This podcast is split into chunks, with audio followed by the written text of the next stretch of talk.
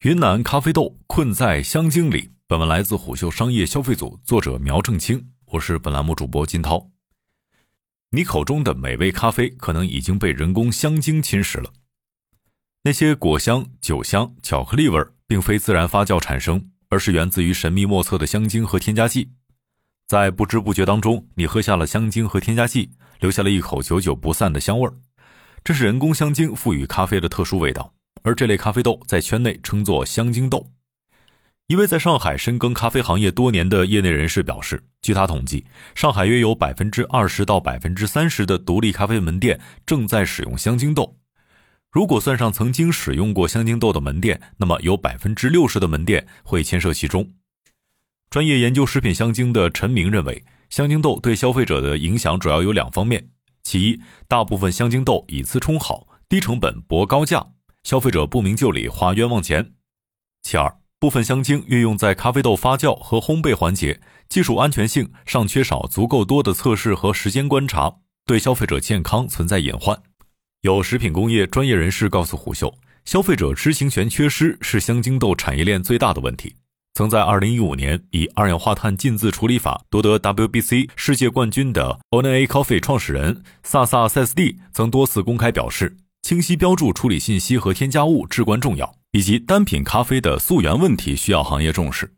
但清晰标注添加物对眼下深耕香精豆的咖啡圈而言绝非易事，甚至在咖啡圈诚实的承认发酵或烘焙环节使用了香精，也是一件讳莫如深的事情。他们更愿意暗中使用香精工艺，却打着自然发酵、传统工艺的旗号。由于香精豆成本低，多个连锁大牌将其视为降低成本的好办法。据业内人士透露，除了少数国际头部大牌和本土头部大牌，多个连锁知名咖啡品牌都在2020至2022年间推出过含有香精豆的产品。参加过多次咖啡比赛的职业咖啡师林克向虎嗅描述了普通消费者分辨香精豆的方法：第一，咖啡豆的风味香气经久而不散，豆子拿在手里有打蜡的感觉；第二，香气持久的反而不好，一般而言，优质好豆香气淡且不持久。第三，将咖啡豆放置在空气当中，在七十二小时之后，如果还有浓郁香气，大概率就是香精豆。第四，过于真实的风味感，比如巧克力风味的咖啡豆，喝和闻的时候都有逼真的巧克力味儿。自然发酵和香精加工的区别是在传统咖啡烘焙技法当中，新鲜的咖啡豆通过自然的方式产生风味。常见的自然方式主要包括日晒、水洗，通过自然发酵让咖啡豆的糖分、酸度、气味发生改变。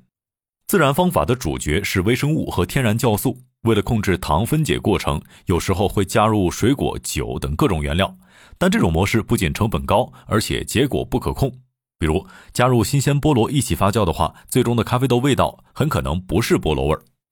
二零一五年，萨萨塞斯蒂夺冠，带火了厌氧处理法。在正统的厌氧处理法过程当中，咖啡师和烘焙师会加入天然水果、自然酵母去辅助发酵，也会采用一些特定的发酵工具，比如橡木桶。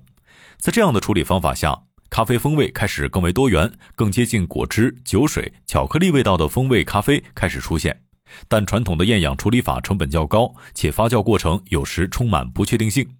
于是，一种成本更低、结果更可控、风味更浓郁的手法开始崛起。通过人工香精直接定制化风味，而这种香精工艺很快成为中国咖啡圈的显学。低成本和整个研产环节的精准高效，是香精咖啡豆在供给端异军突起的关键。而所见即所得的口感，也让香精豆在消费端迅速打开局面。但香精豆对咖啡产业的危害是巨大的。香精豆带给产业的危害有四点。第一，当一个产区被冠以香精豆之名时，产区在全球的话语权影响力将大幅下降，最终影响产区咖啡豆整体价格。第二，劣币驱逐良币，优质发酵和烘焙供应链受到了致命打击，最终导致整体产业链畸形化。第三，香精豆潜在的食安隐患，对本土产区、国产咖啡品牌都是风险项。第四，购买精品风味咖啡的多为九零后、九五后。年轻一代咖啡消费者被香精豆影响心智，对本土品牌长期发展不利。然而，短视正在让产业积极拥抱香精工艺。云南咖啡庄园主车明惊讶地发现，云南当地最大的几个咖啡烘焙培训学校所教授的课程当中，已经增设了多个香精豆科目。而一位曾给本土头部供应链品牌大批量供货的当地熟豆经销商，如今正在扮演着云南香精豆推广者的角色。在这位经销商的培训机构当中，咖啡豆烘焙师们会被告知如何利用各种添加剂，精准且快速地让咖啡豆获得酒味、巧克力味、水果味。在这个培训机构当中，求学者不止来自于云南本地，多个国内知名品牌旗下的咖啡师均在此求学。这些咖啡师学成之后，不仅会成为品牌产品研发负责人，也会成为独立创业者、赛事评委、新锐庄园主。在许成所在的普洱地区，拒绝制作香精豆的咖啡庄园正在被视为迂腐，这造成了劣币驱逐良币的现象。更多的订单开始向香精豆聚集，一些原本生产传统咖啡豆的庄园主和烘焙长开始调整技术路线、更换设备，成批量上线香精豆项目。对产业深层次的危机，不只是供应链的畸变，还有游戏规则的彻底改写。在正规模式下，每个咖啡农场都会遇到残次率的问题。许成表示，在最好的农场当中，一般也会出现百分之二十左右的残次豆。在传统技术路线中，这些残次豆是无法流入精品豆市场的。但在香精工艺下，这些残次豆可以包装升级为高级豆。香精豆的恶果其实已经有所体现了。二零二一年以来，顶级大牌的高级产品线在采购咖啡豆时，已经对云南产区态度谨慎。一些寻豆师和职业咖啡师甚至对云南部分农场的风味豆退避三舍。给某国际大牌提供寻豆服务的专业寻豆师萨奇告诉虎嗅，二零二一年以来，圈内一些大牌的寻豆师开始对云南豆极度慎重。萨奇表示，从海外顶级庄园过去两百年的发展史来看，通过添加剂、香精取巧牟利的庄园都不会成为顶级庄园。甚至所在地产区的口碑也不会成为顶流。精品风味咖啡的经济模型主要依托于农场、赛事、明星咖啡师、知名咖啡品牌四大枢纽。农场研发出一款风味豆之后，会主动向优秀咖啡师推荐，咖啡师拿着这款豆去参赛，获得名次之后，这款豆的价格会水涨船高，而大品牌此时会下达订单购买这款豆，这是一个良性闭环。它推动农场不断研发好豆，咖啡师不断打磨技术。赛事不断推陈出新，品牌敏锐地捕捉潜在爆款，但香精豆从长远看将会对这种良性闭环致命一击。已经有一些赛事对云南部分风味豆说 no 了。职业咖啡师、咖啡圈对于哪里生产香精豆、哪个品牌在做香精豆心知肚明。香精豆可以忽悠住普通消费者，但很难忽悠住业内人士。而让很多农场和品牌愿意放弃长远而豪赌香精豆的核心原因是经济账。许成给虎嗅算了一笔账，在云南当地，大部分咖啡种植区域耕种的是利润极低的商品豆，这些豆会被用于速溶咖啡。绝大部分咖啡庄园的核心利润来自于精品豆，在制作精品豆的过程中，首先要剔除残次品，一般的农场残次率至少在百分之二十到三十。精选出的优质豆会进入发酵环节，在这个过程中，为了追求风味，需要增加多种原料。以水果风味为例，在许城的农场当中，每五百公斤咖啡鲜果，一般要配比一百公斤的新鲜水果。为了追求高级的风味，一般被用作原料的水果以芒果、草莓、菠萝、猕猴桃等为主。许成坦诚，即便在水果产区云南，这些水果的成本也并不低。香精工艺直接解决的是残次豆和原料两个成本大关。许成说，在使用香精工艺的情况下，同样产量的风味豆制作成本会下降百分之八十。一位资深咖啡豆经销商向虎嗅透露，二零二零年之后，北京、上海、深圳几座咖啡消费的关键城市陷入了咖啡红海。疫情导致的租金红利和投资圈的压注，让咖啡圈出现了一波扩张潮。在更为激烈的市场竞争当中，精品风味咖啡由于更高的毛利率，开始成为各大品牌和独立门店力推的关键品。一位资深咖啡豆经销商告诉虎嗅，二零二零年他的总经手货物当中，约百分之十八是香精豆或相关产品，而到了二零二一年，这一比例已经上升为百分之四十四左右。二零二二年上半年，他经手的所有货物当中，香精豆和相关产品的占比已经超过了百分之六十。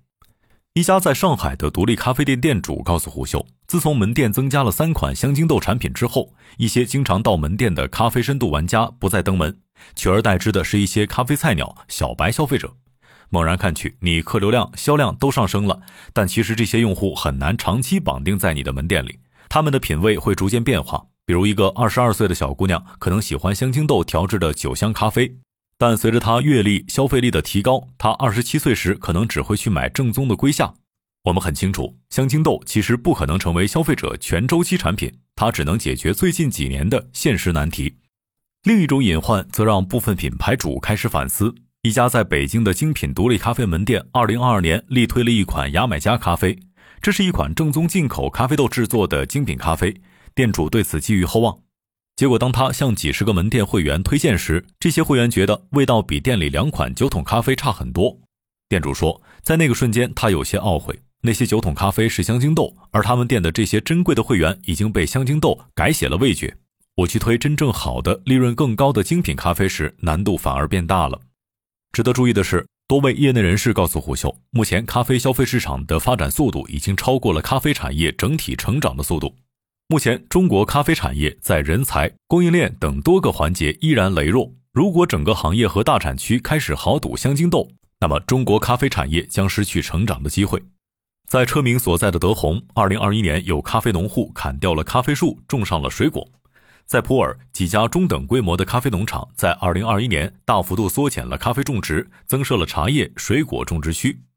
在云南，想通过种植咖啡活下去，必须进入附加值更高的供应链端。对于很多庄园和农场而言，发酵和烘焙是活下去至关重要的利润宝藏。但学习发酵和烘焙技术是非常昂贵的。在云南，优质的咖啡烘焙培训学校的学费一般在一万元每七天。而复杂的升级和证书体系意味着一个学员彻底学完所有的课程，至少需要拿出十五万左右。车明坦诚，百分之九十九的农户根本上不起这样的培训课，但不去学习技术，就只能扮演咖啡产业链最低级的鲜豆种植者。咖啡人的焦虑不止出现在种植端。二零二零至二零二二年，咖啡和茶饮圈都在大扩招，咖啡师的行业平均薪水上涨超过百分之十五。但急速扩招下，我们没有足够的时间去培养那么多的店长和职业咖啡师。曾在国内头部茶饮和咖啡公司任职的资深人力丽丝告诉虎嗅，国内头部咖啡和茶饮公司培训自己店长和咖啡师、茶饮师的手段主要是以背书为主。这些员工被要求日复一日的背诵配料表或者是服务套话。困扰咖啡行业的现实问题是，快速发展的市场和羸弱的人才基础之间形成了巨大的鸿沟。以及面对一个习惯性追逐爆款的市场，当风口出现时，很少有人能够耐住寂寞逆风前行。没有那么多的正品，但市场过于追求爆款。一位资深咖啡人士以2021年大火的酒桶咖啡豆为例，向虎嗅描述了香精豆崛起的深层逻辑。在2021年，几乎上海所有的咖啡店都备有至少一款酒桶咖啡豆。在微醺经济和咖啡经济双风口的作用下，这种有清淡酒香又有着丰富的咖啡故事的咖啡风味迅速成为了爆款，但这却拖累了行业正向进化的速度。二零二二年，在多个云南咖啡庄园主、咖啡豆经销商的群里，人们已经公开叫卖香精豆，甚至无所顾忌地把制作工艺公开描述。据相关人士介绍，一些投资人已经盯上了香精豆的商机，几家重点制作香精豆的品牌正在谋求融资。而两家茶叶品牌在二零二一年开始在云南采购香精豆，甚至其中一家把香精豆列为公司进军咖啡市场的核武器。多家茶饮品牌在二零二零至二零二一年开始尝试基于香精豆的咖啡饮品，在香精豆的加持下，这些咖啡饮品成为了部分茶饮品牌毛利率最高的 SKU。起码，金钱世界尚未对香精豆说不。商业洞听是虎嗅推出的一档音频节目，精选虎嗅耐听的文章，分享有洞见的商业故事。我们下期见。